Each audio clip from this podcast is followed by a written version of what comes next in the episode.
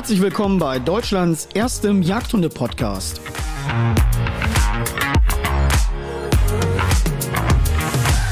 Hier erfahrt ihr alles rund um das Thema Jagd und Hund.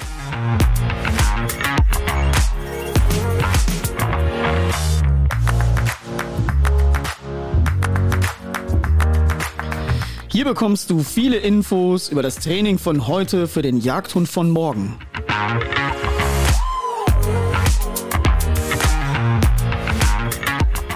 Weitere Informationen zu meinen Lehrfilmen der Online-Schule oder Events und Workshops findest du unter www.dennis-panthen.shop.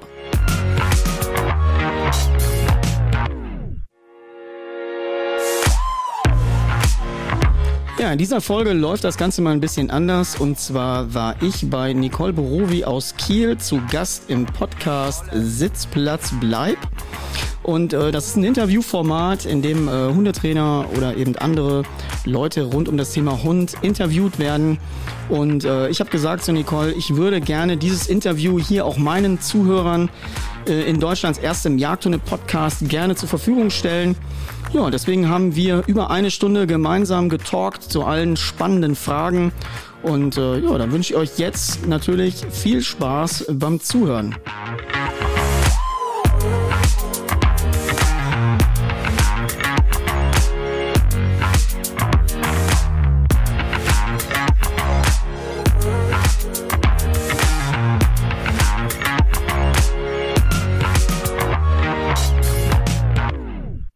Wo kommst du gerade her? Ähm, ich komme gerade tatsächlich aus einem, ähm, ja, wie soll man das sagen? Ich will die Marke ja nicht nennen, doch wir können es ruhig nennen. Ich komme gerade aus einem Fressnapfgeschäft und habe dort tatsächlich... Also ein, ein Tierhandelbedarf, also ja, ein Tiernahrungsbedarfsladen. Ja, so sieht's aus. Und ich habe leider äh, Unsummen ausgegeben für Hundebetten, was ich normalerweise gar nicht mache weil ja bei mir ähm, alles natürlich sehr funktional ist. Und je mehr Hunde du hältst, umso mehr kommst du so ein bisschen an diesen Standard von der, ich sage immer so, so äh, spaßeshalber von der Tierheimhaltung, weil du halt ja. desinfizierbare Böden brauchst. Du brauchst halt alles Mögliche, aber ich wollte jetzt mal für das Büro hier, weil die Hunde ja auch tagsüber hier mit uns äh, im Büro sind, wollte ich mal tatsächlich äh, ein vernünftiges Liegekissen weil wir ja auch unter Umständen, wenn jetzt nicht gerade Corona ist, auch Gäste haben und Besuch hier im Büro.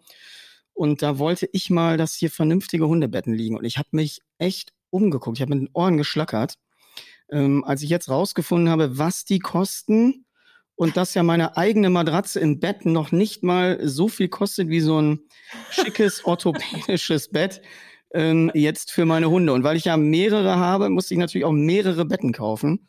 Und okay. äh, da komme ich jetzt gerade her. Okay, dann bist du jetzt ein Vermögen losgeworden für Hundebetten. Ja, total. Also, äh, ja, das müssen wir erstmal wieder einspielen hier, äh, was wir jetzt hier ausgegeben haben. Unfassbar. Ja, okay. Dann kommen wir mal zum Thema. kommen wir mal zum Umsatz. Dennis, äh, schön, dass du dir Zeit nimmst für den Podcast. Wir wollen ein bisschen über Hunde, Jagdhunde, Jagdhundetraining plauschen heute. Gerne. Du bist ja Hundetrainer und wurdest 2010 deutscher Meister im Vielseitigkeitssport der Gebrauchshunde. Das habe ich recherchiert. Mhm, genau. Bei den Dobermännern, genau. Ja. Magst du darüber mal was erzählen?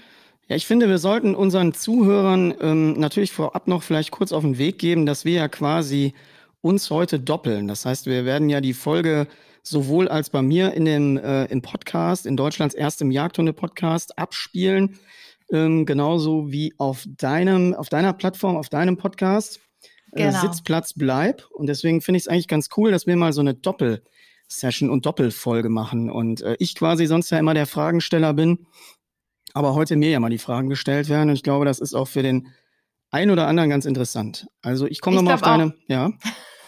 Wir werden mal sehen, wir wollen, ich will ein bisschen was aus dir rauskitzeln, aber du darfst natürlich mir auch mal eine Frage stellen. Ja, ich, ich gebe mir Mühe. Also ich will erstmal deine Frage beantworten, weil du gesagt hast, ich habe das ja gerade noch ein bisschen ergänzt. Also ich komme ja tatsächlich ursprünglich, ja, der Vielseitigkeitssport ist ja ähm, immer noch vielen ein Begriff unter Schutz und Sport. So, das mhm. ist ja mhm. mein, mein Anfang gewesen. Äh, ich war deutscher Meister im Schutzhundesport bei den Dobermännern. Das ist ja jetzt schon über ein Jahrzehnt her. Ähm, ja, und das ist richtig, da liegen meine Anfänge, da habe ich so quasi laufen gelernt. Okay, das ist ja jetzt schon ein paar Tage her. Wie bist du dann auf, auf einen Jagdhund gekommen? Ja, die Brücke war, war relativ einfach. Ich habe, ähm, weil ich ja hier mitten im Ruhrgebiet sitze, habe ich immer schon eine große Affinität gehabt zur Messe Jagd und Hund in Dortmund. Mhm. So, und die ist ja ähm, jedes Jahr im Februar, wie gesagt, ja jetzt bis auf äh, dieses Jahr. Und ich war dort schon immer zu Gast. Also auch als ich noch wirklich völlig jagdlich unberührt war. Ich weiß gar nicht, ich hätte mal recherchieren müssen, wie lange es diese Messe schon gibt. Aber die ist ja schon wirklich eine ganze Zeit am Start. Und da war ich immer. Und ich hatte immer das ein und das ein und denselben Moment, der mich wirklich echt abgeholt hat. Ähm, und das, also es gibt so, ich weiß nicht, ob du das selber auch kennst. Es gibt so Momente, da hast du irgendwo ein Gefühl, dass es so tief verwurzelt, dass du es nicht mehr erklären kannst. Und ich habe diese, diese Sachen zweimal gehabt. Ähm, das eine war wirklich mit den, mit den Hunden die ersten Anfänge zu jagen. Ähm, und als ich mal auf einem Schlitten hinten stand, der von Hunden gezogen worden ist. Also ich hatte zweimal dieses so ein, wie ein Urgefühl. Ich kann das gar nicht erklären. Das hat mich so abgeholt, dass ich gedacht habe, das lässt einen nicht mehr los. Mhm. Und ich hatte das bei der Messe immer bei, ähm, ja, das ist ja in einer Halle, ich weiß gar nicht, ich glaube Halle 3b oder so unten, wo auch der Stand der Jagdhörner ist ähm, hatte ich immer eine wirklich eine, auch eine Gänsehaut, die mich eher sehr erreicht hat, als die ähm, dort die Hörner angeblasen haben und die Hunde alle mitgejault haben. Da kriege ich heute noch mhm. Gänsehaut. Das ist bei mir heute noch so tief äh, verwurzelt, dass ich das immer wieder gerne mache äh, und wer das hin und wieder mal in meinen Instagram-Stories sieht. Ich hatte, das war auch mit einer der ersten Sachen, ich habe ein Bläserhutabzeichen gemacht. Ach ähm, Quatsch. Ja, ja, klar. Ich, also ich bin, auch wenn es nicht immer so aussehen mag, ganz, ganz traditionsbewusst äh, und auch verhaftet. Und äh, das erwarte ich auch zum Teil eben von Leuten, die bei mir zu Gast sind im Revier. Ähm, und deswegen Jagdhorn gehört definitiv dazu. Und wenn die Hunde dann mitsingen, zur Freude der wenigen Nachbarn, die ich habe. ähm, wir haben das heute tatsächlich hier noch ausprobiert und äh, man konnte es auch auf Instagram sehen. Das war sehr gut. Okay, werde ich gleich mal gucken. Ich habe ja angefangen, Jagdhorn zu blasen. Äh, also jetzt in Corona-Zeiten im Selbstlernmodus, weil es original gibt es keinen wirklichen äh, Trainingskurs oder sowas dafür. Also da ich sollten wir mal drüber nachdenken, ob wir so einen Online-Lernkurs für Jagdhornblasen machen. Aber ich glaube, da gibt's bei YouTube doch relativ viel. Also YouTube ist, ja, glaube ich, voll mit, äh, äh, da gab's auch jemanden, dieser, äh, war das nicht dieser verrückte texanische Jagdhornbläser, den findet man doch genau. bei YouTube. Der war doch, glaube ich, auch mal auf den Messen. Und der zeigt doch da, glaube ich, relativ viel auch auf YouTube, wie man so einsteigt in diese Materie. Genau, und, bei dem texanischen Jagdhornbläser habe ich das mir auch abgeguckt und ich schaffe schon drei Töne. Also ich bin mega stolz drauf. Das ist schon mal nicht schlecht. Ja, meine Nachbarn ähm, drehen schon durch hier. Aber du kriegst tatsächlich, ich habe von Beginn an, also bei mir ist die Geschichte ein bisschen anders. Ich habe keinen Jagdhornbläserkurs äh, besucht. Und zwar ist das bei mir anders gewesen. Ich habe relativ zu Beginn ähm, einen Kontakt gehabt mit einem, ich will mal sagen, Jäger älteren Semesters. Und mhm. der war sein ganzes Leben lang ähm, Jagdhornbläser und ich glaube auch äh, irgendwo im Orchester angesiedelt. Und der hat in Deutsch Kurzer. Und mit dem bin ich zusammengekommen und dem habe ich am Anfang geholfen und der hat mich wirklich geknechtet mit dem Jagdhorn. Sehr lange, wirklich nur Anstoßübungen und also das hörst du heute, wenn ich spiele, ähm, hört man schon den Unterschied. Also diese ganze Quälerei der Grundlagenarbeit hat sich total gelohnt. Ja, das ist ja wie in, im, im Hundetraining, oder? Also die Basis, wenn die Basis stimmt, dann kannst du nachher alles spielen wahrscheinlich. Aber in Corona-Zeiten konnte ich halt keinen fragen. Also ja, musste ich ja, ja erstmal selber anfangen. Aber ich bin ja schon mal froh, dass du, ähm, das ist ja leider bei vielen eben nicht mehr der Fall. Und ich finde, mhm. das ist eine Tradition, die darf uns unter gar keinen Umständen verloren gehen. Die ist für mich total wichtig und ähm, wie gesagt, ich zelebriere das auch jedes Mal. Und ich möchte auch, wenn Stücke erlegt sind, dass die verblasen werden und nicht einfach, ich bin nicht irgendein Kammerjäger, sondern äh, ich muss das schätzen und äh, würdigen im ganzen Umfang und da gehört auch einfach wirklich das Jagdhorn mit dazu. Finde ich ganz wichtig. Mhm. Sieht man also auch in meiner Erkennungsmelodie übrigens. Ne? Ich hatte diesen Jingle, der vor den YouTube-Videos läuft und äh, da ist auch ein Signal drin. Und äh, du kannst ja ruhig mal zuhören und erraten irgendwann, welches Signal da geblasen wird. Bin ich mal gespannt. Mhm. Mir das mal okay. schreiben. Gut, dass wir den Test jetzt nicht live machen. ja, das stimmt. Ich hatte, ich hatte den, so einen Moment letztes Jahr, da habe ich äh, meinen älteren äh, Retriever, ja Carlo, auf der VPS, auf der Verbandsprüfung nach dem Schuss geführt. Und da ist ja auch eine Schweißfährte mit drin, 600 Meter. Und am Ende der Schweißfährte wurde dann auch für uns geblasen. Es war Das war so ein ergreifender Moment, das werde ich auch mein Leben nicht vergessen, glaube ich. Ja, total. Und du siehst ja eben, ähm, ja, das ist einfach wichtig, dass, und wenn dich das nicht mehr abholt, ja, dann würde ich glaube ich auch aufhören. Also ich sag's dir ganz ehrlich, mhm. ich glaube, wenn diese alten Dinge, ähm, obwohl ich ja immer so ein bisschen den modernen Anstrich da verpasst bekomme, aber ich glaube, ähm, dass ich so eben in der in dieser Tradition fühle mich auch zu Hause. Also ich habe tatsächlich auch wirklich, ähm, auch wenn man es wahrscheinlich auf Instagram und Co. nicht immer so sieht, aber ich habe tatsächlich auch eine klassische Lodenkotze und ich habe tatsächlich auch wirklich die, die alte Förster-Kopfbedeckung. Ich äh, kann auch aussehen wie aus dem letzten Jahrhundert und ich mag das auch. Äh.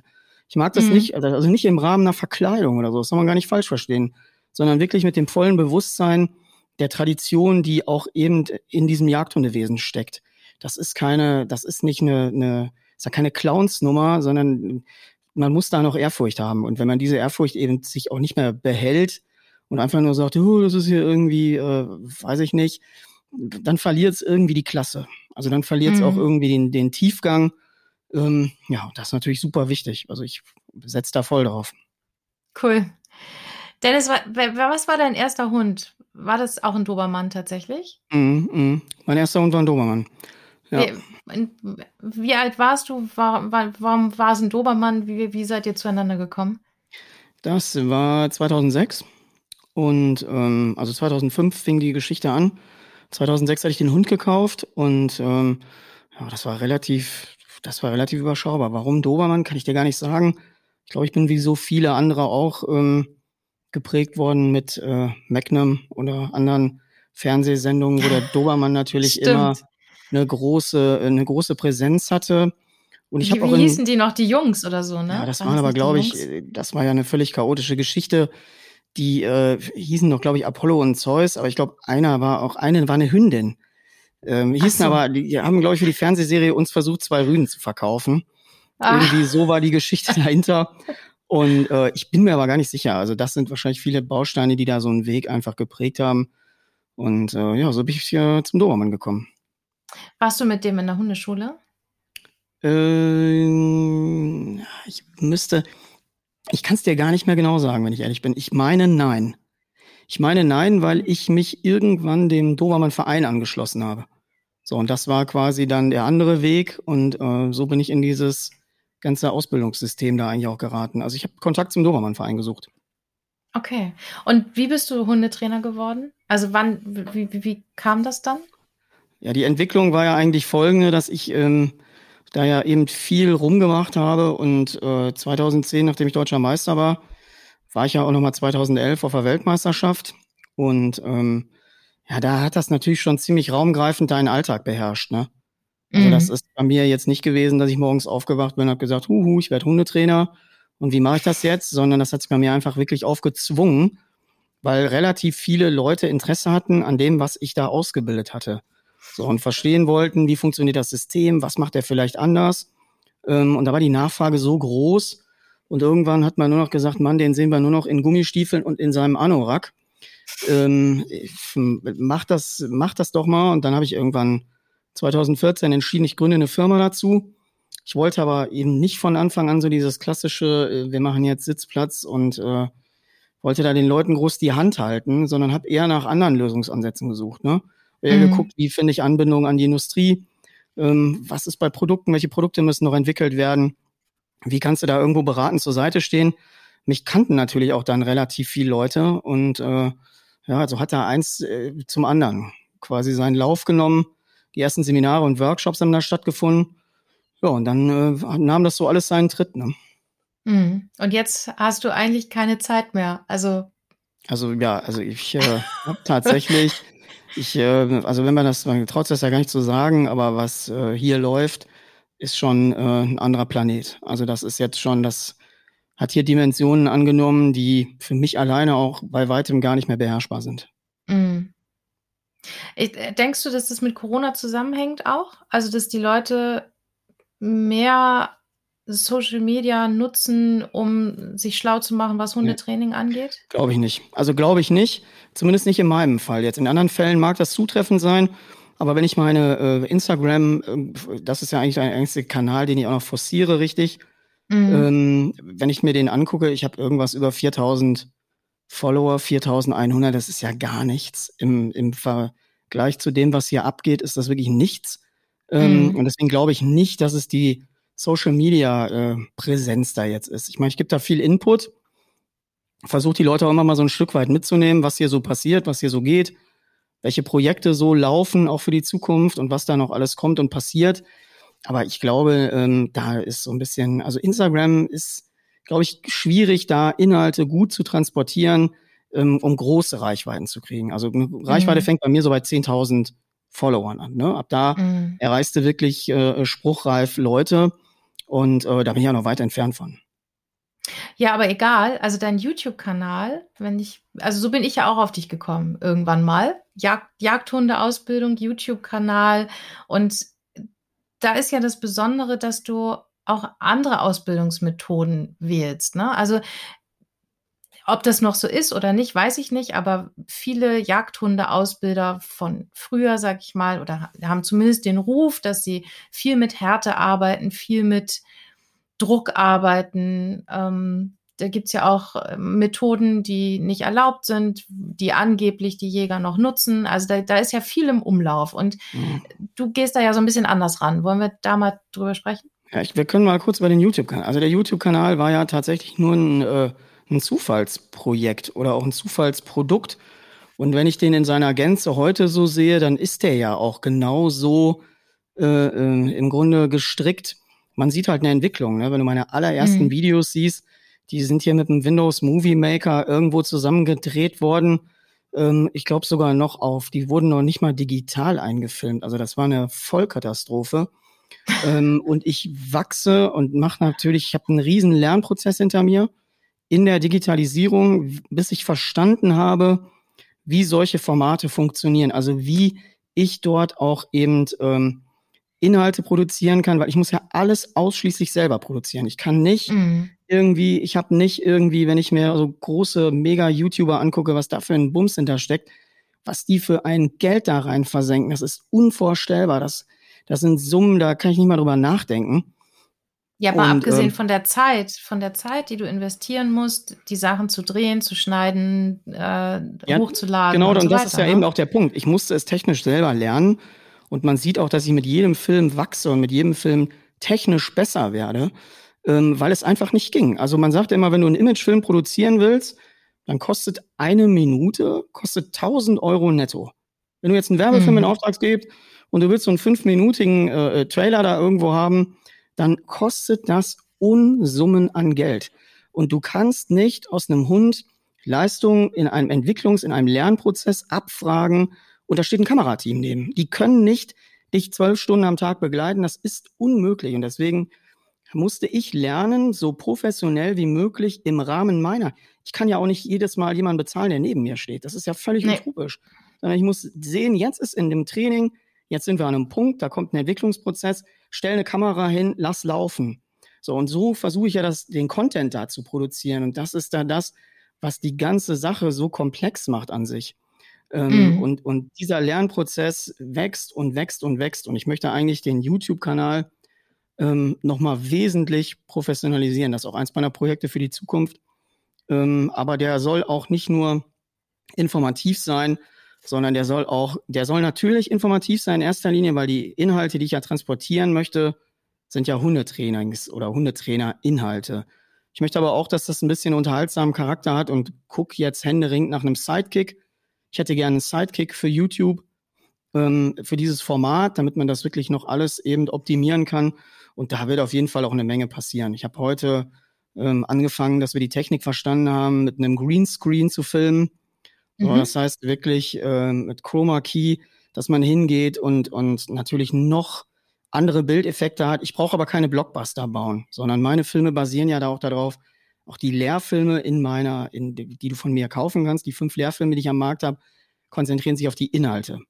Die kommen, weil wir uns nicht besser zu helfen wussten, vielleicht manchmal in so einer Aldi-Plastiktüte daher, aber der Inhalt ist halt Gold. Und das sind, glaube ich, auch das, was ganz viele verstanden haben, die ähm, die Filme bei mir kaufen und danach trainieren und arbeiten, auch ganz erfolgreich, ähm, dass, dieser, dass dieser Mix jetzt aber immer besser wird. Ne?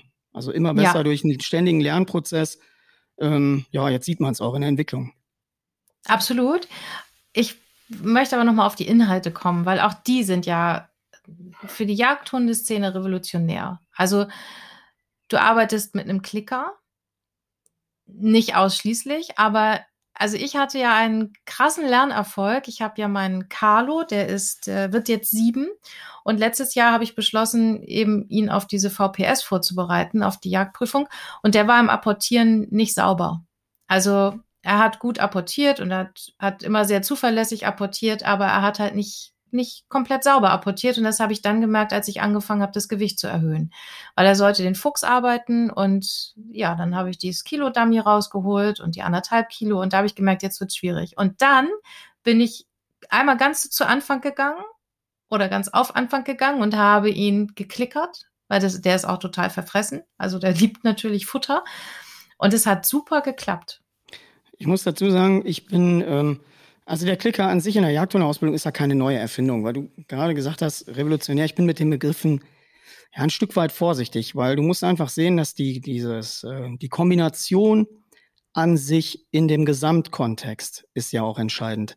Ähm, der Klicker gehört für mich, es ist ein Handwerkszeug, so wie ein Handwerker eine Hilti hat. Ähm, es ist einfach ein Transportmittel, was für mich aktives Lernen ermöglicht in einer unheimlichen Geschwindigkeit. Und ich mhm. benutze es ja auch nur in zwei meiner Arbeitsbereiche. Das eine ist beim Down, das mhm. andere ist ähm, im Apportieren und eigentlich ein dritter bisschen bei den Verweiserpunkten in den Schweißwerten. Ansonsten findet der Klicker bei mir ja relativ wenig Anklang, weil ich ihn dort jagdlich auch nicht anders brauche. Und da mhm. benutze ich ihn wie ein Werkzeug, wie ein 13er Maulschlüssel, um einfach eine Verhaltensweise zusammenzubauen, zu konstruieren, wie ich sie brauche. So, das ist erstmal der, der Fakt dazu. Das an sich ist ja noch nicht revolutionär, sondern ich glaube, dass die gesamte Kombination das interessant macht. Mhm. Weil du mhm. musst ja mal sehen, Jagd und Ausbildung war ja auch relativ viel oder ist ja immer noch bis dato Menschen, die eine, die einen wahnsinnigen jagdlichen Background haben. Das sind meistens Urjägergesteine, die haben, die wissen die Prüfungsordnung auswendig nachts um drei, wenn du die wächst. Mhm. Aber sie wissen noch nicht richtig, wie Ausbildung in Gänze funktioniert. So, Ausbildung ist ja auch ein zerlegbarer Prozess. So, und hinzugehen und zu sagen, in der Prüfungsordnung steht, wir müssen einen Fuchs apportieren. Ich nehme jetzt ein Stachelhalsband, eine lange Leine und wir gehen in den Wald und rupfen da mal dran und schreien äh, voran Apport. Ist ja nicht Ausbilden. So. Das ist ja theoretisch das Abfragen eines Endergebnisses, aber das hat ja mit mhm. Ausbildung mal so ziemlich gar nichts zu tun. Mhm. Ausbildung bedeutet ja Verhaltensweisen zu konstruieren, zusammenzubauen, dass sie erfolgreich funktionieren. So, und das ist ja der Anspruch. Und dieses Wissen fehlt. So, dieses Wissen fehlt, aber da bin ich auch noch nicht so ganz bei revolutionär, weil du ja sehen musst, dass in der Breite das Wissen ja schon vorhanden ist. Es ist nur nicht in der Jagd. Und der Widerspruch an sich ist ja da, ich gehe abends mit einer Wärmebildkamera mein Wild zählen, aber ich bin nicht dabei, den, den, oder ich bin nicht dazu bereit, den Status quo Hundeausbildung zu verlassen. So, und, und wenn du mich am Anfang gehört hast, ich bin ja schon jemand, der wirklich traditionsbehaftet ist. Das heißt, ich will ja das Ding nicht auf den Kopf stellen. Es geht ja nicht darum, das Rad neu zu erfinden, überhaupt nicht. Sondern es geht darum, wirklich den, den Speed, die Geschwindigkeit, die Lern, diesen Lernwahnsinn da zu programmieren ähm, in den richtigen Phasen. Und das macht einfach ein Turbo, ein Beschleuniger ähm, in dem, was wir wollen, weil es auf das System des Verstehens setzt. So, mhm. der Schlüssel muss ja sein, dass Hunde Aufgaben verstehen. Und da kann man auch nicht sagen, ich mache es ja nicht nur mit dem Klicker, weil dann wieder Leute sagen, ah, der fummelt da mit dem Klicker rum und hinten rum gibt es einen Satz Ohrfeigen. Nein, das ist ja auch nicht richtig.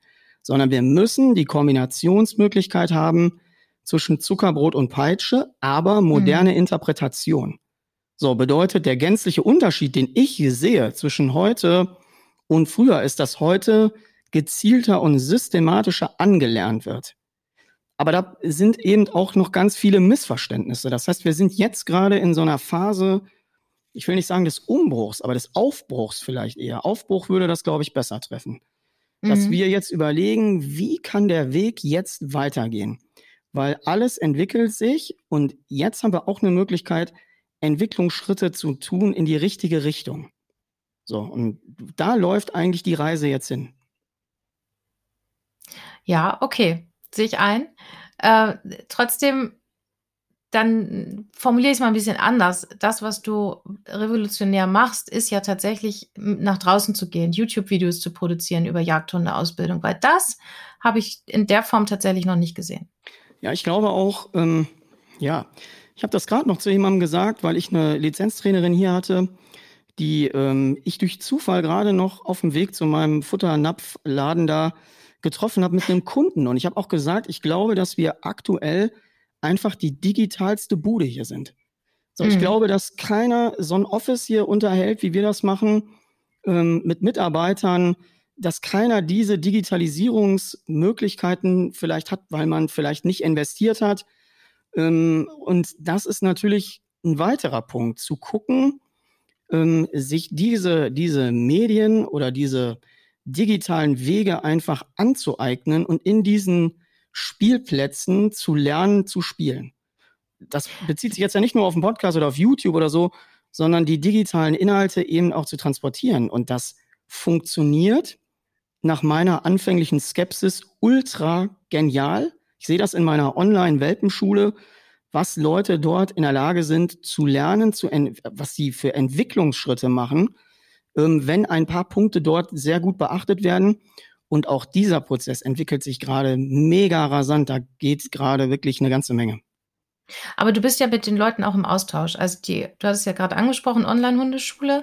Das ist ja bei dir nicht so, dass du, dass du nur Lehrfilme gedreht hast, sondern wenn du die Leute jetzt in deine Online-Schule ähm, einlädst sozusagen, die mitmachen, dann seid ihr ja im ständigen Austausch. Das heißt, die schicken Videos ein, ähm, die werden, die werden angeguckt, die werden besprochen, die Videos, und du gibst dann direkt Tipps, oder? Wie ist das? Ja, die Online-Schule äh, funktioniert ja in mehreren Wegen. Das heißt, ich kann ja einmal, ähm, habe ich ja Groß, Großthemen, Großrapportierseminar, ähm, äh, Workshops zur Leinenführigkeit oder, oder, oder jetzt das große Abrufseminar, was im Juni kommen wird.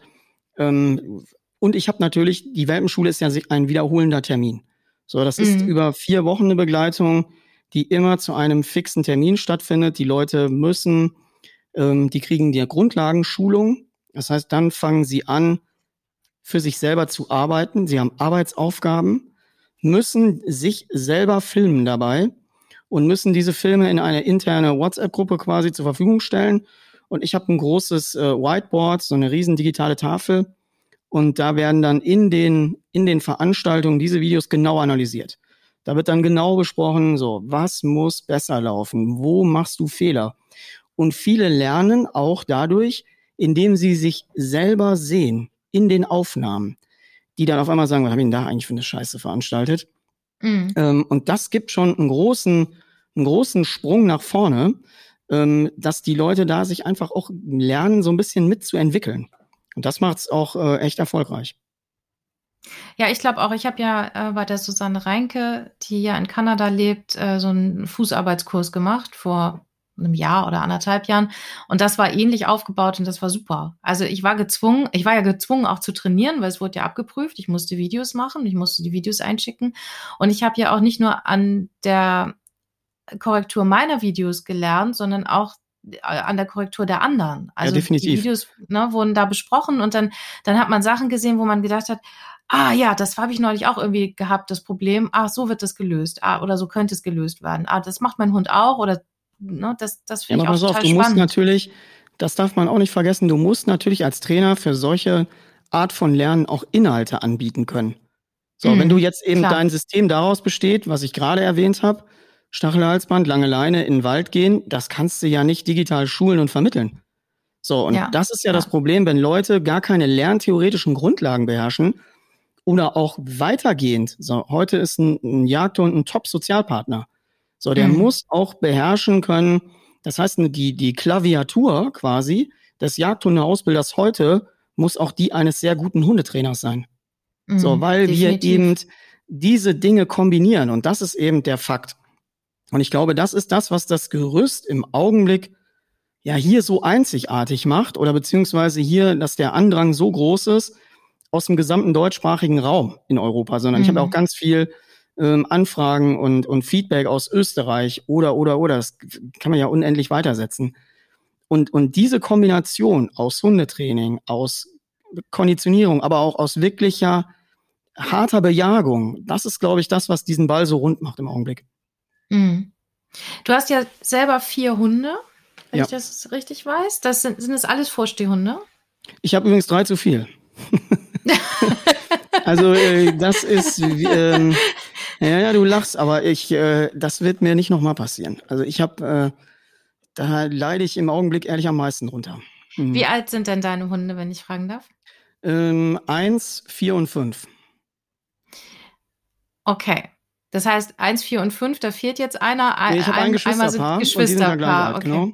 Ja, okay. Ähm, das heißt dreimal Drahter, einmal Dobermann und ähm, mhm. ja, Dobermann ist hier quasi Maskottchen.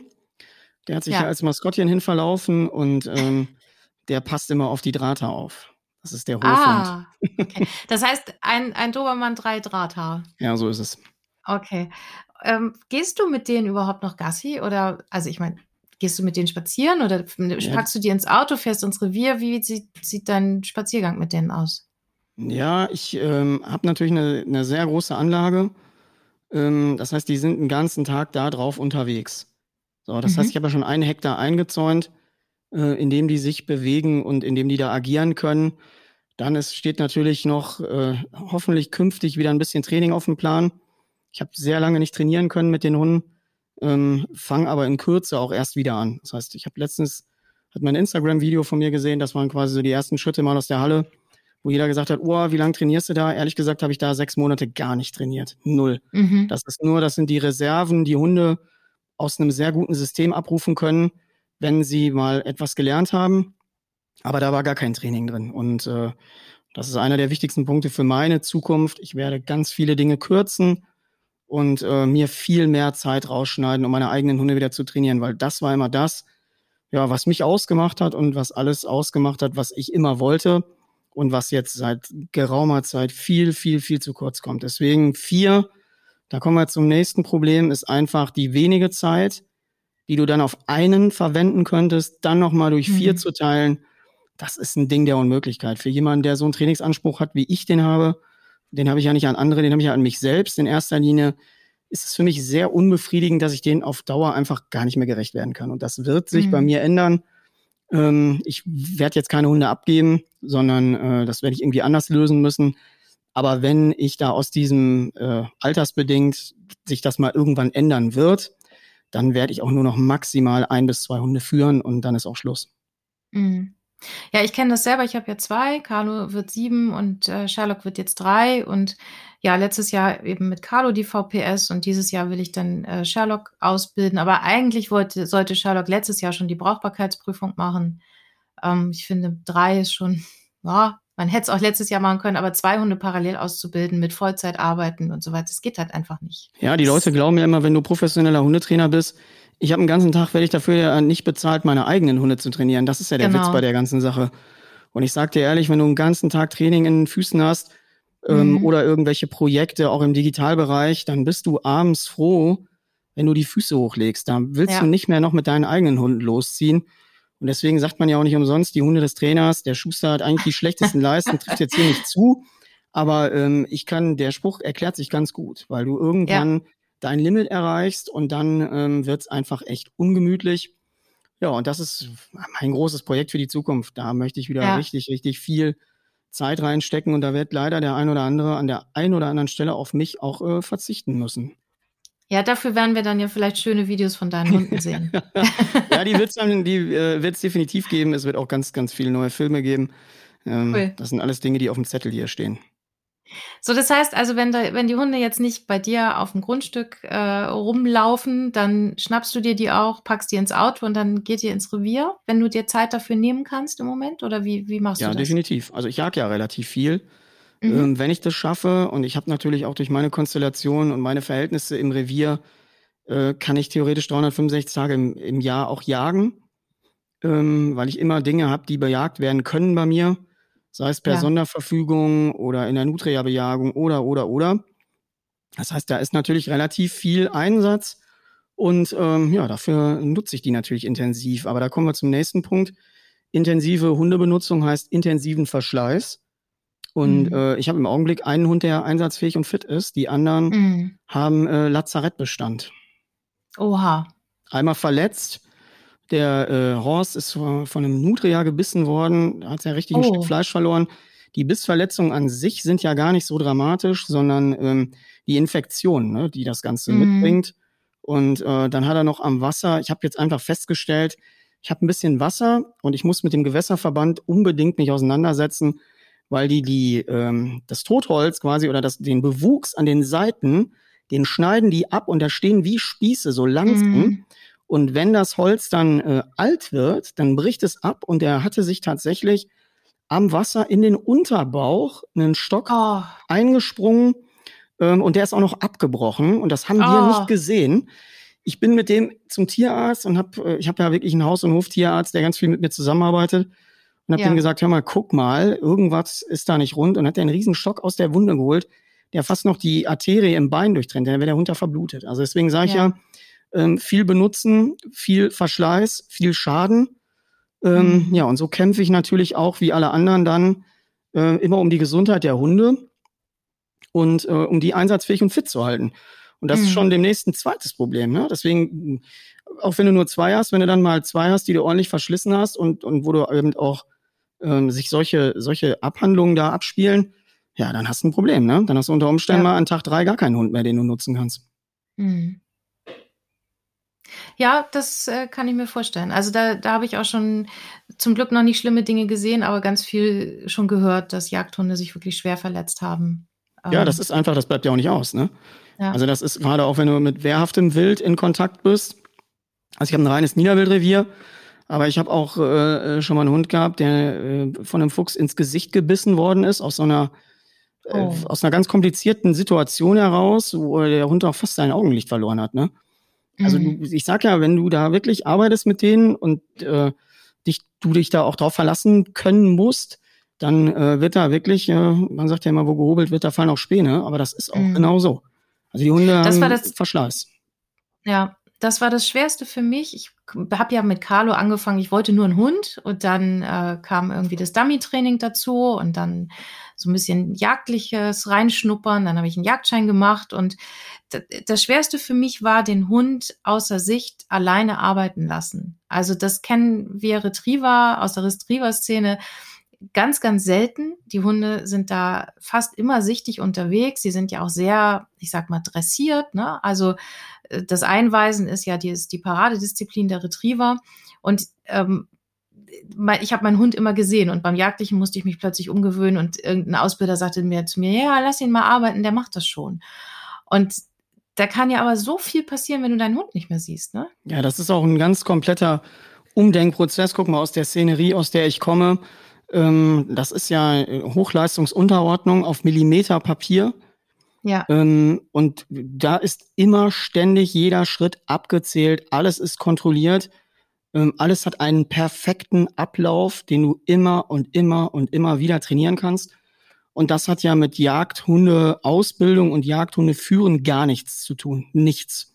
Ja. Also deswegen, es gibt ja schon Leute, die versucht haben, diesen Sprung ähm, von da quasi in die, äh, in die Jagdhunde-Ausbildung, die es nicht so gut hinbekommen haben, weil du, du musst lernen, ganz anders zu denken. Diese eigenständigen Arbeitsprozesse der Hunde, ähm, das sind wirklich Denkprozesse, die unter Umständen auch kompliziert sind.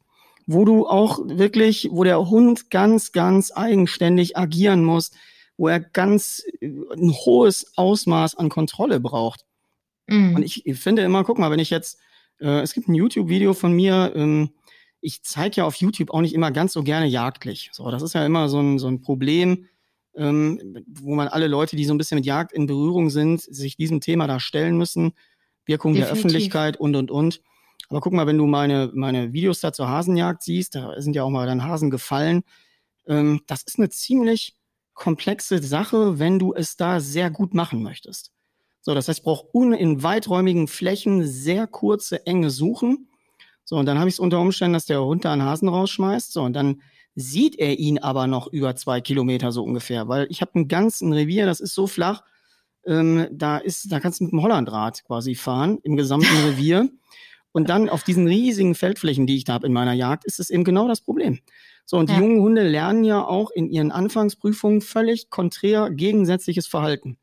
So, das heißt, was ich dann nachher ja brauche, ist ein Hund, der ähm, wirklich da ganz kurz agieren kann und den Hasen, den er rausgeschmissen hat, auch gedanklich, psychisch loslassen kann. So, das mhm. ist ja mhm. auch eine Sache nachher des Kopfes. Okay, ich sehe ihn zwar noch in vielleicht 200 Meter sitzen, aber auf Such voran heißt nicht, dem auf der Hasenspur hinterher zu feuern bis irgendwie drei Dörfer weiter, sondern Such voran bedeutet, in die nächste Wendung von dem sich abzudrehen, weiter zu suchen. So, mhm. und dann mhm. hast du ja das Problem, dass wenn, du, wenn der Hase einen Schuss hat, du ja wirklich auch blitzschnell entscheiden musst, was da jetzt passiert. Ich stoppe die erstmal immer. So, das heißt, ich muss einen Hund, der in einer ganz ultra hohen Reizlage ist, den muss ich stoppen. So, und dann muss ich auch entscheiden und sagen, alles klar. Äh, und dann sehe ich vielleicht immer irgendwie bewegt der, hat der Hase einen Schuss. Und dann setze ich ja den Hund ein. Und dann habe ich zum Teilweise wirklich, wenn ähm, der Hase noch gut äh, quasi unterwegs ist, dann habe ich da eine 500 Meter Hetze. Der Hase stellt sich, der Hund muss das alleine regulieren können hinten. Mhm. Er muss auch in der Lage sein, den wirklich zu packen, zurückzubringen. Und dann musst du sehen, wenn der 500 Meter Hetze in den Füßen hat, dann ist er natürlich auch richtig am Anschlag. Und dann darf im Apportieren kein Fehler mehr passieren. So, wenn er dann hinten ankommt und so ein, äh, ein lebendes Stück mitbringt, dann muss er ja, er ist ja fertig, der hechelt ja eigentlich bis zum Anschlag. Mhm. So, da muss er einen Griff halten muss das Gewicht, und wenn du einen, ausgewachsenen Hasen hast, der ist ja auch nicht leicht für eine Hündin, und dann nach der Rennerei den gezielt zurückzubringen, äh, nicht abzusetzen, nicht wieder loszulassen. Und diese ganzen Dinge, man, man sagt immer so, das finde ich immer so unfair, die Feldjagd, weil sie in Teilen ja nicht mehr so intensiv betrieben wird, wird immer so stiefmütterlich behandelt. Ne? Mhm. Und das ist eine der besten und komplexesten Jagdarten in Kombination mit deinem Hund. So, ausgenommen mal jetzt mal der Nachsuche. Aber diese Gemeinschaftsleistung, die du da erbringen musst, in seiner ganzen Komplexität, äh, das ist ein ganz irres Ding. Und das macht mir auch ehrlich gesagt am meisten Spaß. Ich, äh, mein Spezialgebiet ist einfach Feld. Feld und mhm. äh, da bin ich einfach zu Hause. Das ist meine liebste Jagdart und natürlich am Wasser. Wasser und Feld finde ich super. Ja, du hast ja Vorstehhunde. Also ja. für, ich habe ja auch Hörerinnen und Hörer, die nicht so jagdlich ambitioniert sind. Vielleicht magst du kurz was über ja, Vorstehhunde sagen, was deren Aufgabe ist? Mhm. Ja, die Vorstehhunde ist wie der Name eigentlich, im, wenn wir das jetzt mal ganz einfach runterbrechen, sollen uns quasi wild anzeigen und vorstehen, im wahrsten Sinne des Wortes. Das heißt, früher hatte man ja so ein bisschen den Bereich, dass du noch äh, eine Vorderladerflinte hattest, die du stopfen musstest, so ungefähr, mhm. und deine, deine Schussweite ja nicht so enorm war. Das heißt, der Hund musste in der Lage sein, wild zu finden. Du musstest äh, sehr nah irgendwie rankommen und du musst natürlich dann auch den Hund nicht mit erschießen, wenn das wild losgeht. Ne? Das heißt, stoppbar, äh, an, zum Anhalten bereit sein quasi.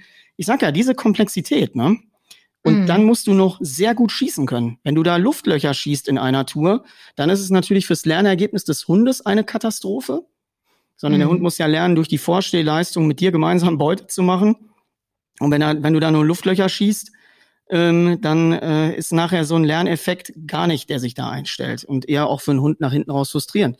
Das heißt, die Kombination, du musst sehr gut schießen können, du musst ein Auge haben, du musst den Hund dabei noch im Blick haben, während du eben da hantierst, ähm, macht es sehr anspruchsvoll und komplex.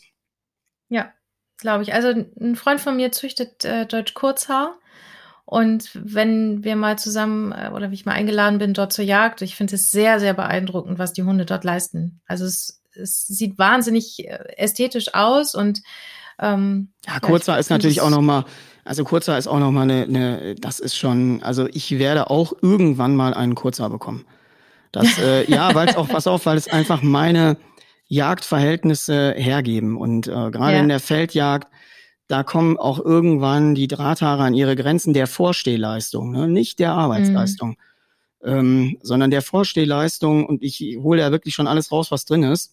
Aber ich glaube, da kann ich mit dem Kurzer nochmal äh, noch mal eine andere Liga mitspielen. Ähm, jetzt nur rein für mich in meiner Bejagung, ähm, das ist nochmal ein Unterschied. Aber da auch nochmal, um einen Satz mal zu den Vorstehhunden zu sagen. Die Vorstehhunde an sich sind in ihrer Vielfalt ja total komplex. Und ich mache mhm. das mittlerweile so, dass ich auch, und das betone ich auch immer wieder in der Welpenschule, wenn die Leute sich dort miteinander vergleichen, dass die das eben nicht tun. Also ich kann nicht einen Weimaraner mit einem Kurzhaar vergleichen. Ich kann mhm. auch nicht einen Weimaraner mit einem Drahter oder einen Drahter mit einem Drahter und Kurzhaar. Da äh, ist das Raketentempo noch ähnlich. Aber ich kann nach hinten raus gehen die Leute dann nach Hause, weil sie mit einem Kurzer und mit einem Drahter zusammen trainiert haben, in den Feld suchen oder in der Feldarbeit und äh, sitzen dann im Auto und sagen, ja, was haben wir denn da für ein Scheißhund oder so? Und man wird ja dann schnell auch irgendwie enttäuscht und das mache ich mittlerweile gar nicht mehr. Ich gucke mir genau an, wer da mit wem in Konstellation passt, weil mhm. die Leute einfach, wenn sie Erstlingsführer sind, unerfahren sind, nicht einsortieren könnten, wie die Leistungen sind, die sie da sehen im Feld. So, es kommt ja auch noch eben, wie gesagt, rassespezifische Unterschiede und manchmal braucht eben ein Hund einer anderen Rasse wesentlich länger. Das heißt mhm. nicht, dass er nach hinten raus schlechter ist, aber er braucht in seinem Entwicklungsprozess eine andere, auch eine andere Förderung manchmal. Ein mhm. Drater und Kurzer muss ich sehr viel bremsen, während ich vielleicht einen anderen Hund mehr aktivieren muss. Das heißt, mhm. in der gleichen Arbeit, wir treffen uns zur Feldarbeit, muss ich mit zwei Hunden vielleicht völlig unterschiedlich umgehen. Und da sind wir wieder bei dem, was mir auch in der Jagdhundeausbildung fehlt, diese Individualität. Ja. Ich kann ja nicht hingehen und kann den hinstellen und den hinstellen und sag, na klar, im Muster auf meinem Katalog hier sieht eine Feldsuche so und so und so aus, alles cool.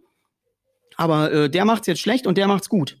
So, das kann ich ja nicht machen, weil ich einfach hm. auch eben sehen muss, auch wenn es da um Anlagen geht, ähm, also angewölfte Anlagen und angewölftes Verhalten, ähm, dass ich bei einigen das, das, das Verhalten entwickeln muss mit mhm. Geduld, mhm. mit äh, mhm. Gespür, mit Fingerspitzengefühl. Und das kann ich nicht mit Hauruck und der Keule erzeugen. Das ist unmöglich. Und da werden ja. dann Hunde zu schnell abgeschrieben, die vielleicht in der Lage wären, eine Spitzenleistung zu bringen. Aber die werden dann aufgegeben, weil sie in dem Standardsystem Jagdhundeausbildung einfach aussortiert werden. Da sagt man, ja, der Hund ist mhm. scheiße, kauft dir mal einen neuen oder gib ihn an einen Nichtjäger oder was auch immer. Und das ist heute nicht mehr angebracht. Wir können heute wer einen Hund lesen kann und wer versteht die Individualität, ähm, der kann heute aus vielen Hunden sehr viel entwickeln. Und es ist einfach unfair dann zu sagen, so, pff, ah, der ist aber jetzt Kacke. Mhm. Das ist Kacke. Ja. ja sehe ich auch so. Also ich habe ja zwei Labradore und werde ja, also erstens als Frau in der Jagd und dann noch mit einem Labrador immer ein bisschen belächelt. Also das ist eigentlich traurig. Ähm, ja, finde ich auch, weil das sind echt tolle Hunde und äh, die sind so, sauber im Apportieren und die holen mir eine Gans aus dem Wasser und äh, ja, ich kann da überhaupt nichts zu sagen. Aber ich habe natürlich, ich kann, kann natürlich nicht dahin gehen und die jetzt ins Feld schicken zum Vorstehen. Das können sie halt nicht, aber sollen sie ja auch nicht. Genau. Dafür sind die haben ja auch einen unterschiedlichen worden. Arbeitsbereich. Äh, während der eine ja auch eher ein Hund ist nach dem Schuss und der andere ein Hund vor dem Schuss ist, muss ich natürlich für meine jeweilige Jagdart. Und das wird auch von Erstlingsführern meistens nicht gut gemacht. Also wenn die, äh, die kaufen sich manchmal zu ihren Jagdbedingungen einfach einen falschen Hund. Mhm. Und dann, da leide ich immer bei den Kurzhahn so, ne? Also wenn die Leute da keine richtig krassen, guten Feldbedingungen haben und sagen, ich gehe irgendwie ein paar Schweine aus dem Busch klopfen, boah, dann äh, dreht sich bei mir alles um. Mhm. Und äh, da kriege ich auch mittlerweile echt schlechte Laune drauf. Also Leute, kauft mhm. euch bei mir werden ja auch viele Erstlingsführer immer noch zuhören. Ich hoffe, dass da viele die richtige Wahl getroffen haben. Ähm, und weil da muss wirklich Hund zur Jagdart passen und da suche ich nicht danach aus, ähm, dass ich jetzt sage, ja, ich habe jetzt aber einen kurzer, weil äh, wir sagen ja immer hier, spaßeshalber, kurz Haar ist so ein bisschen der Hund der Zahnärzte und Rechtsanwälte. Äh, das ist ja auch nur ein Vorurteil, aber der, ja. ich brauche jetzt so zu meinem, zu meinem, äh, zu meiner Businessklasse den passenden Hund. Das ist totaler Quatsch. Kauft euch Hunde, die zu euren Jagdverhältnissen passen und alles andere ist auch Blödsinn. Ja. Genau, Punkt. Lassen wir so stehen. Punkt. Das ich habe, äh, genau, ich habe eine Entweder-Oder-Kategorie in meinem Podcast und ich würde dir gerne äh, zehn Fragen stellen und du darfst antworten, was du besser findest. Okay, ich bin gespannt. City oder Bauernhof? Ja, Bauernhof, ganz klar. Natürlich. Barf oder Trockenfutter? Trockenfutter, auch ganz klar. Ich habe eine Barf-Allergie. Da halte ich auch diese Meinung halte ich nicht hinterm Berg. Ich habe bei okay. Barf ehrlich gesagt, da muss ich jetzt leider mal zu sagen, so viel Scheiße gesehen. Und ich ja. habe junge Hunde gesehen, die so mangelhaft ernährt worden sind durch diesen Blödsinn. Ähm, ich lehne das komplett ab. Da werde ich jetzt wahrscheinlich einen äh, Shitstorm ernten. Den nehme ich auch, ja, den nehme ich gerne in Kauf. Ich sag's dir, wie es ist. Kann ich eine E-Mail-Adresse bekannt geben. Die heißt interessiert mich nicht at dennis-panthen.de. Da können alle ihr Elend hinschicken. Aber Barf ist für mich ein Thema, das geht überhaupt nicht. Also tut mir leid, bin ich auch. Barf ist ja bei mir, wenn ich mit denen jage und wir auf einer Nachsuche, natürlich kriegen die auch Innereien. So. Ja. Ein Teil. Das ist ja für mich die natürlichste Form, auch mit den Hunden äh, äh, da gemeinsam ähm, ja, zu arbeiten. Aber ich äh, fange nicht an, da die speziell zu bekochen. Es gibt Top-Mittelklasse-Futter, die alles abdecken, was ich brauche und äh, da arbeite ich auch mit. Gut. Ich habe schon geahnt, dass, dass das Futter irgendwie, ich stelle jedem meiner Gäste diese Frage, als äh, bis jetzt hat noch keiner so stark äh, Stellung bezogen. Ich ja, ich bin hier, also. Ich, ich barf ja meine Hunde. Ja, mein Beileid. Aber also aus einem ganz bestimmten Grund. Ich habe ganz viel Trockenfutter probiert und äh, mein, mein junger Sherlock, der hat so ein bisschen Schwierigkeiten mit Futter und das Barf verträgt er halt einfach. Du hast das Futter probiert, also hat es dir nicht geschmeckt? nee, genau. Ist, ja, genau. Ja, er hat ja, probiert, aber es, er verträgt halt ganz viel nicht. Und das mit dem Barf komme ich gut klar. Okay. So. Aber ich habe auch kein, also ich habe auch noch äh, Trockenfutter hier stehen und mische da immer mal was zu. Also ich, mein, unsere Hunde müssen auch mal vom Grill was kriegen und so. Also ist, wir sind ja, da also ein bisschen, die Leute, die Leute essen irgendwie in einer Fastfood-Kette und der Hund wird da königlich bekocht. Ähm, klafft Nein, das mache ich auch nicht. Ich, ich bekoche das nicht. Ich kaufe das, äh, das ist schon fertig tiefgefroren, in Portionen vorgearbeitet und dann kommt da mal eine Banane rein und so. Also da wird jetzt kein, kein Experiment draus gemacht. Also ich trainiere ja wirklich mit meinen, äh, meine Futtereinheiten ähm, sind Training. Und deswegen, ich mhm. fange da nicht an in, du kannst das natürlich machen. So, wenn jetzt Leute sagen, ich bin überzeugter BAFA und sie arbeiten mit meinen Ausbildungsfilmen, funktioniert das auch. So, es ist halt nur ein, ein Mehraufwand, ähm, der da betrieben wird oder betrieben werden muss dann in dem Fall, aber der genauso funktioniert. Ja, ja. Also meine Welpen habe ich beide, also meine beiden Welpen habe ich mit Trockenfutter ausgebildet. Das war ja, ich habe leider, also ich habe zu viel Erfahrung gehabt mit Mangel, ähm, mm. wo dann irgendwelche Hunde ähm, Krankheiten oder Krankheitsbilder entwickelt haben, die einfach einen Mangel in der, an, an Nährstoffen ähm, in der Ernährung waren, weil du musst da schon wissen, was du machst. Das kannst du nicht mal eben nebenbei machen und sagen, ja, jetzt äh, mische ich dem hier mal irgendwas zusammen, sondern du musst schon wissen, was sind die Anforderungen, gerade bei Hunden, die so beansprucht werden, wie ich die beanspruche. So, mhm. da gebe ich ja noch jede Menge Zusatzprodukte, äh, mhm. um die einfach auf dem Level zu halten, ne? Irgendwie. Und ja. da kann ich nicht anfangen, ähm, irgendwie da rumzukochen. Nee, kann ich verstehen. Kaffee oder Tee? Äh, Tee. Der Bachelor oder Germany's Next Top Model? Im Zweifel gar nichts von beiden, wenn ich ehrlich bin. Also ist beides, beides sind das so unerträgliche Formate. Ich bin tatsächlich, auch wenn man es nicht immer glaubt, aber ich bin so ein Phoenix, Dreisat und äh, irgendwie sowas Gucker. Ich tue mich da ganz ja, schwer. Ist doch, ist doch gut. Ähm, Dusche oder Badewanne? Äh, Dusche. Camping oder Wellnesshotel? Camping. Mensch, ärger dich nicht oder Monopoly? Ja, ich glaube Monopoly wäre da eher der Fall. Warum? Äh, beides ewig nicht gespielt, aber ähm, äh, wenn ich mal wieder Zeit habe, würde ich gerne, glaube ich, mal Monopoly spielen. Okay. Sushi oder Pommes? Äh, weil ich hier mitten im Ruhrgebiet sitze, natürlich Pommes, logisch. Natürlich. Rot-Weiß oder wie? Ja, man, also hier kannst du ja, äh, wie gesagt, im Ruhrgebiet eine Menge Interessantes bestellen. Und das mache ich auch gerne. Also ich bin gerne äh, am örtlichen Baumarkt. Der hat eine Pommesbude auf dem Parkplatz und Herrlich. da hast du die tiefsten äh, philosophischen Gespräche, die du dir je vorstellen kannst. Du gehst meistens ziemlich erleuchtet nach Hause und weil ich auch immer irgendwelche Arbeitsklamotten anhabe, sehe ich natürlich auch immer aus wie der letzte Bauarbeiter da. Aber äh, das ist hier im Ruhrgebiet ist das so, da sagt man sich ehrlich die Meinung, äh, so wie ich dir gerade auch hier bei BAF kundgetan habe, da kann nicht jeder immer mit umgehen. Aber ich finde, wir sollten mal aufhören, so viel um heißen Brei rumzureden sondern mal mehr äh, einfach sagen, was Phase ist, ne? sagt man hier so schön. Ja. Und dann gibt es eine Currywurst mit Pommes. Ja, ja, ja. manchmal auch nur Pommes. Okay, gut. Äh, Chips oder Schokolade? Schokolade. Büchse oder Flinte? Jetzt ist die Frage, Was wofür? Ja, nee, nee, nee, nee. Das ist natürlich klar. Was fragst du den Vorstehhundeführer denn so eine Frage? Das ist ja unfassbar. Was wäre denn die Antwort des klassischen Vorstehhundeführers? Hoffentlich bitte.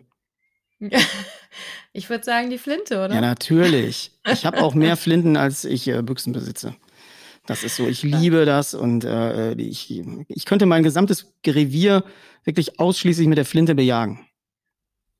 Ja, da liege ich auch, da liege auch großen Wert drauf. Und da kann ich auch nur noch mal den Tipp geben, Leute, kauft euch vernünftige Flinten, die zu euch passen und macht da nicht mit Opas Prügel rum.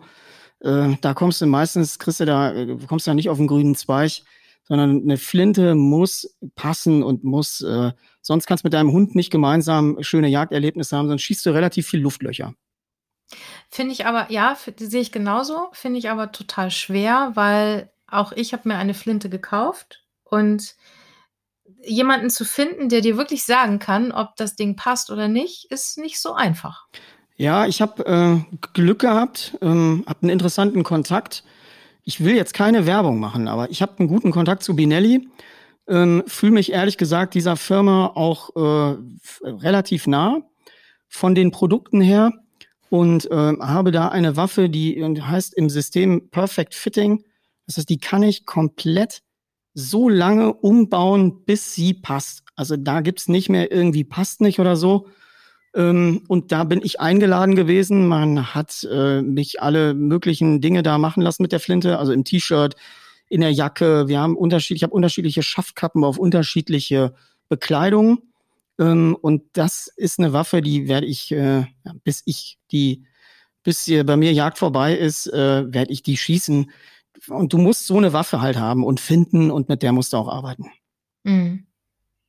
Ja, ich glaube, ich habe meine noch nicht gefunden. Aber ich werde ja, mal gucken. Das ist einfach und du musst dann natürlich auch die Möglichkeit haben, deswegen hatte man mich dahin eingeladen und hat nämlich gesagt, so, äh, du kommst mal zu uns, weil äh, äh, wir hier alle Modelle, alle Längen, alle Positionierungen da haben und nicht unbedingt was in einem Waffenladen seit einem Monat rumliegt und der Verkäufer mhm. dann loswerden muss sondern ähm, wir haben hier alles und können genau sehen, womit fühlst du dich wohl und womit fühlst du dich nicht wohl. Dafür äh, freue ich mich sehr, dass bei Binelli da die Möglichkeit hatte. Und ähm, ja, es war, hat gut funktioniert. Und in dem Podcast, finde ich, darf man jetzt auch Werbung machen dafür. Ja, ich habe gerade. das so toll ist. Also ich sag's dir ganz ehrlich, ich habe auch immer gedacht, Mann, was kann man sagen, was kann man nicht sagen. Und ich habe gerade noch äh, ähm, hier, ich höre mittlerweile viel Podcast im Auto und habe diese fünfjährige Jubiläumsfolge von äh, Fest und Flauschig gehört. Ich glaube, das ist ja Jan Böhmermann und äh, Olli Schulz. Und die haben auch gerade, glaube ich, 300 Produktnamen gesagt aus ihrer Jugend, hatten die so eine Top 5 der Lebensmittel, die sie da super fanden. Und da habe ich mir auch gedacht, Mann, ey, was soll das? Das ist ja im Grunde äh, ein offenes Gespräch, da können wir auch mal Marken nennen. Genau, denke ich auch. Dennis, wenn du mit deinen Hunden auf einer einsamen Insel wärst, was würdest du mitnehmen? Die Flinte. Ja, die Flinte und äh, einen unendlichen das, das Vorrat an Munition, dann könnten wir uns da ganz gut versorgen auf der Insel. Da bin ich mir Na, ganz cool, sicher. genau. Aber du darfst drei Dinge mitnehmen. Also die Flinte mit Munition zählt mal als ein Teil. Gut, aber ein unendlicher Koffer, der immer wieder voll ist mit Munition, wenn ich den aufmache. Was würde ich denn noch? Drei Dinge? Mhm. Ja, die Hunde hast du ja schon gesagt. Ja, die, also darfst zu den Hunden und der Flinte mit der Munition jetzt noch, noch, zwei, zwei Dinge, Dinge mitnehmen. mitnehmen. Das kann ich dir gar nicht sagen. Ich glaube, ich würde ein, ähm, was ich da mitnehmen würde, wäre definitiv eine ziemlich gut sortierte Büchersammlung. So, weil ich da auch dann aber endlich mal. Gerne? Die, ja, ich habe die Zeit nicht, aber ich würde in der, ähm, ich würde sonst vom Typus her sehr viel lesen. Wenn ich die Zeit habe, lese ich auch. Was liest du denn gerne? Ja, ich lese natürlich entweder immer irgendwo in einem fachlichen Kontext was, oder ich, also ich lese keine Unterhaltungsliteratur. Ich äh, okay. habe gerade jetzt hier, ich kann ja mal gucken, ich sitze am Schreibtisch, liegt ein Buch ähm, Rebellion oder Untergang. Das ist von Noam Chomsky, eine Abhandlung. Das ist ein Professor, ähm, der ganz äh, kuriose Ideen hat und immer wieder auf Themen auch anspielt, die wir sonst in der Gegenwart vergessen. Und Rebellion unter Untergang ist, ein, ist eigentlich ein Vortrag, den er gehalten hat, der niedergeschrieben worden ist. Ziemlich komplex und zeigt eigentlich so die Themen, ähm, der Gegenwart, ne? Rebellion oder Untergang. Und ich würde mich im Zweifel für Rebellion entscheiden. Gut, ich kenne das Buch nicht, aber ich werde mal recherchieren. Ich werde es mir auch mal. Ja, das ist sehr spannend und stellen. ich lese halt in so einem. Und die dritte Sache, die ich mitnehmen würde, ist ein Plattenspieler. Ein Plattenspieler und Schallplatten, definitiv. Ja, cool. ja, ich habe also ich habe einen äh, Plattenspieler und kaufe auch immer wieder bei eBay Kleinanzeigen äh, größere Konvolute an Platten ähm, und höre die hier tatsächlich. Also ich bin irgendwann im Rahmen der Pandemie, hat sich das bei mir so ergeben, dass ich einfach nicht nur Musik so wegkonsumieren wollte, ähm, sondern mir vorgenommen habe, eben ein ganz bewusstes Hörerlebnis zu haben und da ging es am Plattenspieler nicht vorbei. Ja, cool. Sehr gut. Also sehr oldschool. Ich hätte jetzt, ja, sehr oldschool, aber warum nicht? Ich hätte jetzt erwartet, dass du noch ein Messer mitnimmst. Nee, aber die Flinte mit einem Hund Das beste Das Messer. reicht, ne? ja, natürlich ein Messer. Du hast wahrscheinlich recht, aber ich habe jetzt ein bisschen anders gedacht und habe gedacht, okay, das ist alles im Grunde, bis auf die Flinte, ist alles für den Kopf. Musik Ja. und äh, Ja. äh, Bildung, Literatur, äh, ganz existenziell. Brauche ich auch wie äh, Essen. Apropos Essen, als wir neulich äh, uns kurz äh, hier im Internet getroffen haben, sozusagen, um das Gespräch vorzubereiten, hattest du vegane Schokolade dabei. Ja, Und du hast tatsächlich. mir gesagt, du hast mir gesagt, du hast dich eine ganze Zeit lang jetzt vegan ernährt. Hm, 200 Tage. Das ist ja aktuell- für, aktuell für einen. Jäger, Ja, für einen Jäger ist es ja ungewöhnlich, oder? Total. Also ich habe aber auch, das hat ein bisschen was mit äh, Gesundheitsdingen zu tun. Und äh, ich habe natürlich eine extrem hohe Belastung auf dem Körper und ähm, muss natürlich gucken, dass immer so ein bisschen, ich hatte ganz große Probleme mit dem Magen und habe dann einfach gedacht, ich probiere mal was aus, was mir eigentlich total fern liegt. So, also meine Hauptnahrungsquellen waren, wie gerade schon erwähnt, Pommes Currywurst, Döner, Fast Food äh, in Unsummen und Unmengen. Und ich habe dann irgendwann gedacht, okay, du musst mal da raus.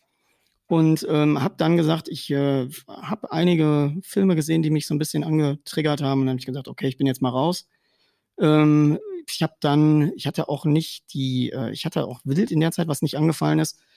Das hatte ich dann, glaube ich, sogar eher weiterverkauft.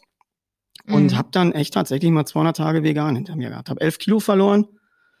Ähm, ja, aber ich bin, wo, was ich immer noch bis heute nicht mache, also ich esse wieder Fleisch. Bin ja auch aktuell auch in der Bejagungsphase, da esse ich auch mein eigenes Fleisch, aber ich äh, hab die, lass die Finger von Milchprodukten.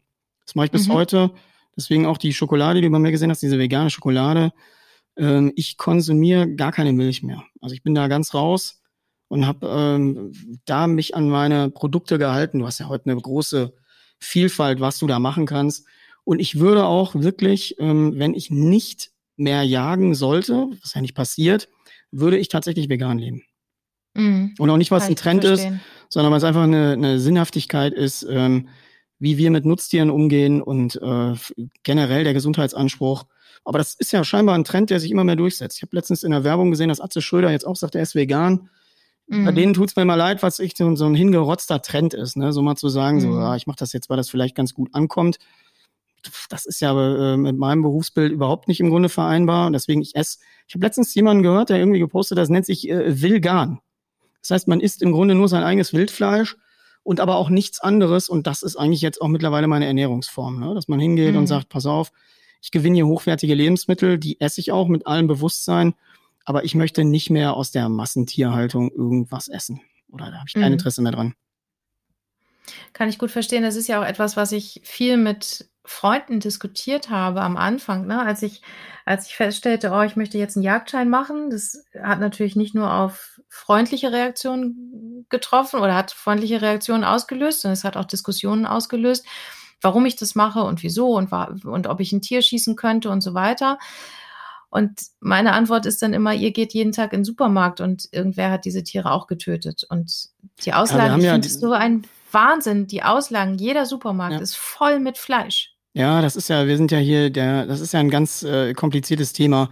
Das ist ja, das geht ja auch richtig in die Tiefe. Also wenn man sich damit mal beschäftigt, aber es ist einfach nicht mehr meine Art.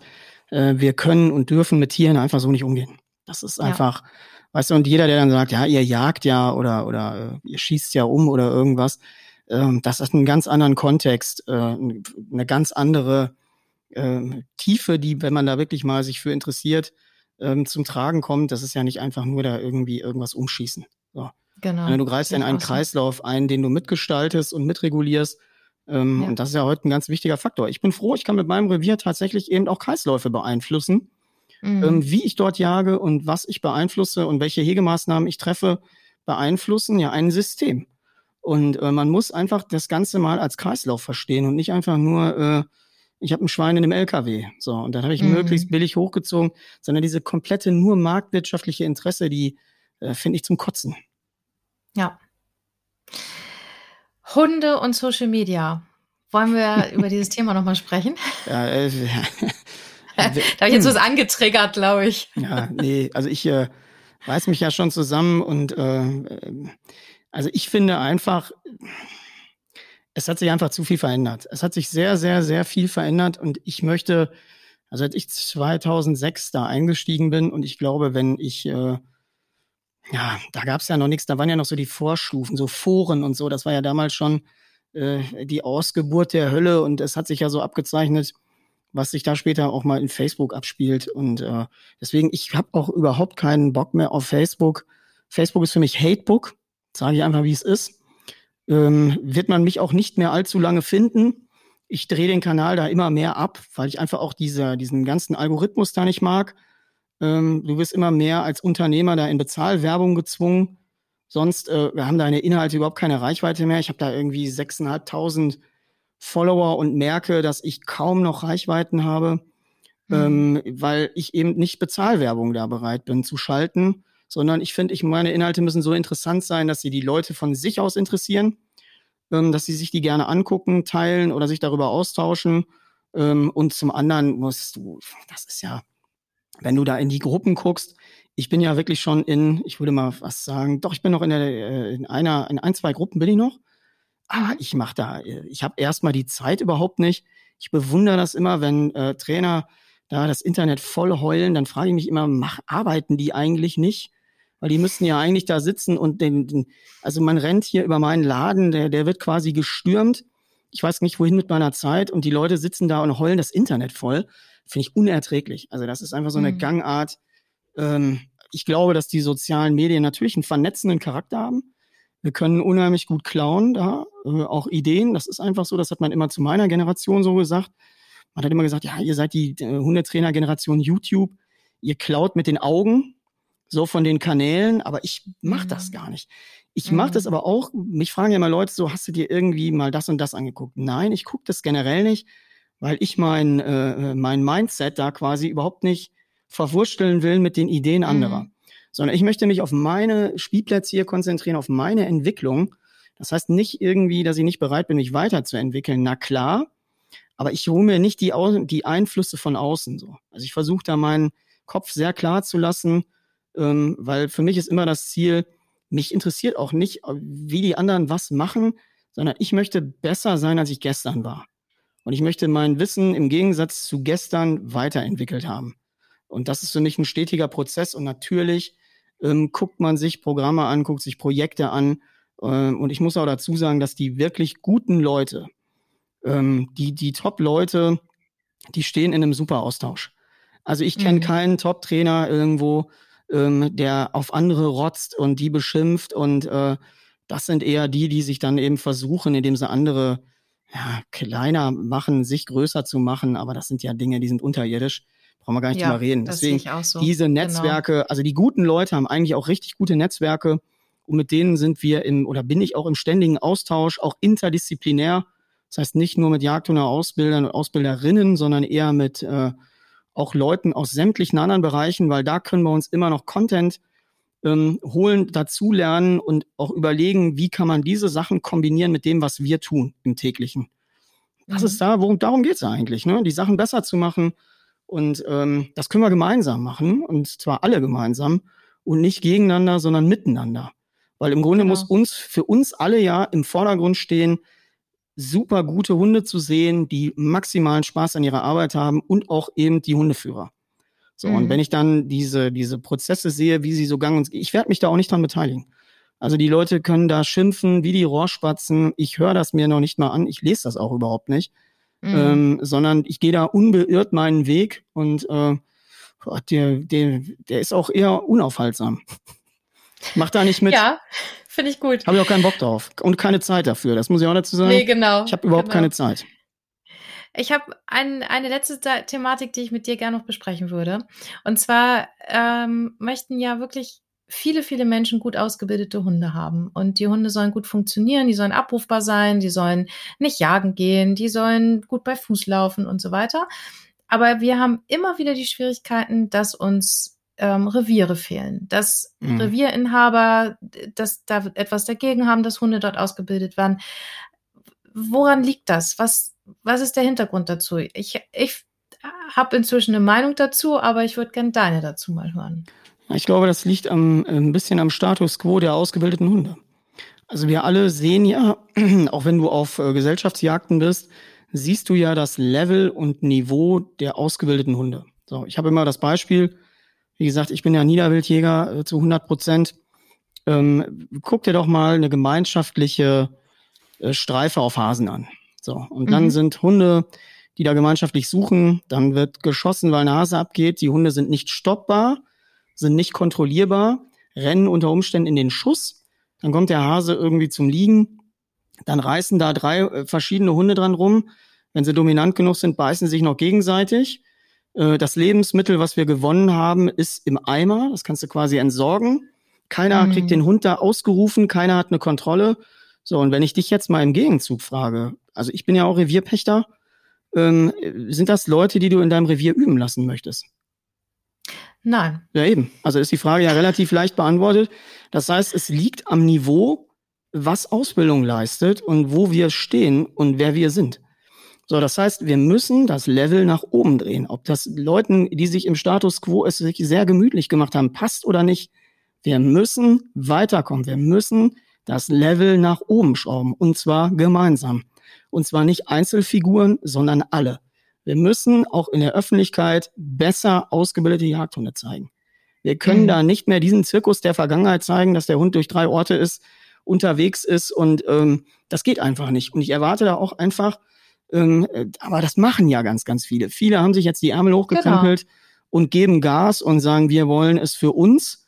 Ähm, ne? Und da wird, damit ziehst du ja immer mehr Leute mit. Also wenn du künftig mit einem sehr gut ausgebildeten Hund auf der Jagd äh, zu sehen bist, weil das muss ja einen Praxisbezug haben. Diese äh, Aktion muss ja in der Praxis zu 100 Prozent funktionieren. Wenn du da mhm. eben als Vorbild vorangehen kannst, sagen, guck mal hier und das ist mega, dann wird das auch andere interessieren. So. Mhm. Dann wird keiner sagen, oh, pff, ist jetzt immer eine blöde Kuh, weil die so einen guten Hund hat. Nee, überhaupt nicht.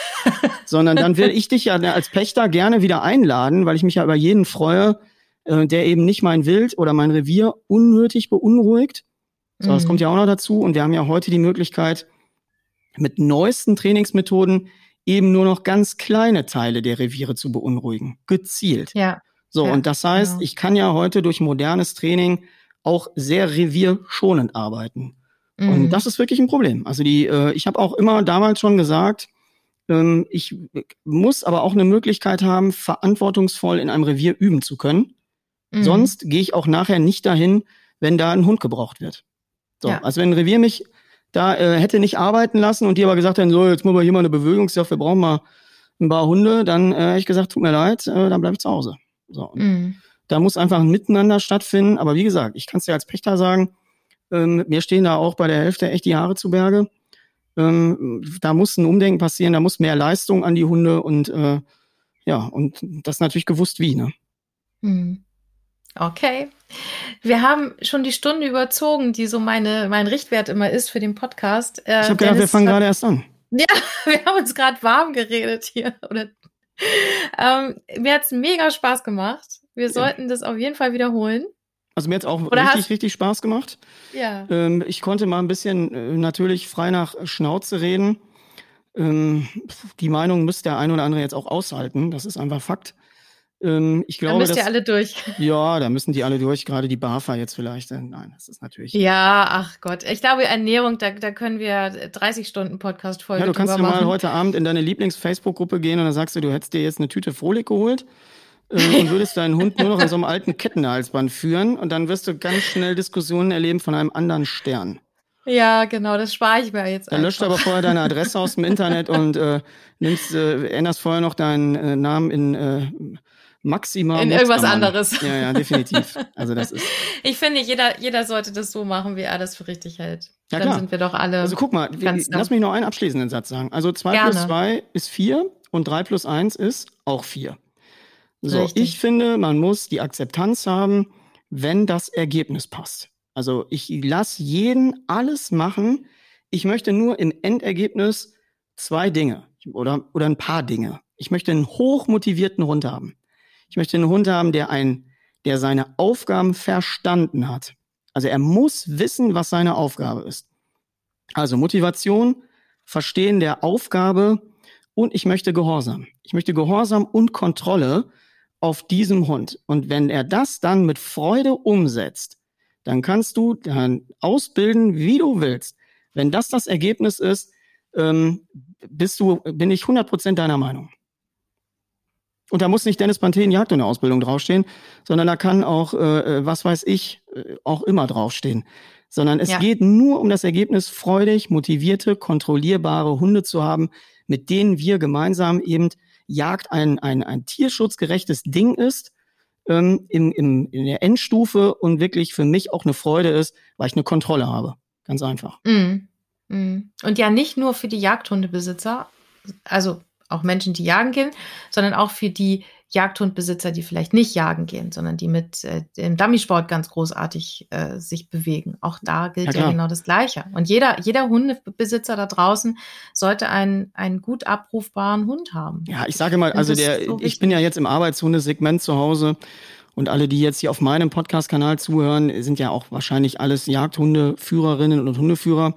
Ja. Ähm, aber ich glaube immer, guck mal, der, der, äh, der Standard Hundebesitzer ist doch im Grunde immer mit drei Dingen glücklich. Erstens, er kann einen Hund von alleine machen, er ruft ihn, der Hund kommt zurück. Zweitens, er geht mit ihm ordentlich von A nach B an alleine. Drittens, er beißt nicht in andere Menschen und in andere Hunde. So. Wenn er diesen Zustand hat, dann ist der Privathundebesitzer doch im größten Glück. Absolut. Absolut. Genau. Und das sollten wir alle unterstützen, finde ich. Ja, definitiv. Also ich, ich, glaube auch einfach, und da macht das Netzwerken ja auch Spaß. Ne? Guck mal, wenn du bei Instagram genau. mal meinen äh, Pod, äh, nicht Podcast, sondern mein, mein Instagram Live-Talk gesehen hast mit Sebastian Schäfer, Doppelweltmeister im Monitoring, ein ganz anderes Ding, aber der auch zum Beispiel Sachen aus meinem Portierprogramm übernommen hat. Und das mhm. ja auch öffentlich sagt und sagt, so, ich habe da nochmal einen anderen Input mir geholt und genauso mhm. müssen wir lernen, interdisziplinär zu denken. So, und, und, und auch Dinge in der, aus der Suchhundeausbildung, der Drogen- und Sprengstoffhunde, auch in den Bereich Schweiß mitzunehmen. Oder, mhm. oder, oder. Wir können mhm. voneinander lernen, wenn wir es wollen. Ja, definitiv. Und jetzt müssen wir Schluss machen, Dennis. Ich denke, wir werden uns wieder treffen. Wir haben, ich habe noch so viel zu besprechen mit dir. Ja, definitiv. Vor allen Dingen, ich muss natürlich auch gucken, ich möchte ja gerne für meine Zuhörer hier von Deutschlands erstem Jagdhunde-Podcast natürlich auch wöchentlich am Start sein. Und äh, da können die Leute mir auch gerne Mails schicken, wenn sie mal wissen wollen, auch für Content ihrer Wahl. Und äh, ja, da freue ich mich natürlich riesig. Genau. Es wird weitergehen. Super. Dankeschön, Dennis, für das nette Gespräch. Gerne in diesem Sinne. Bis bald. Bis bald.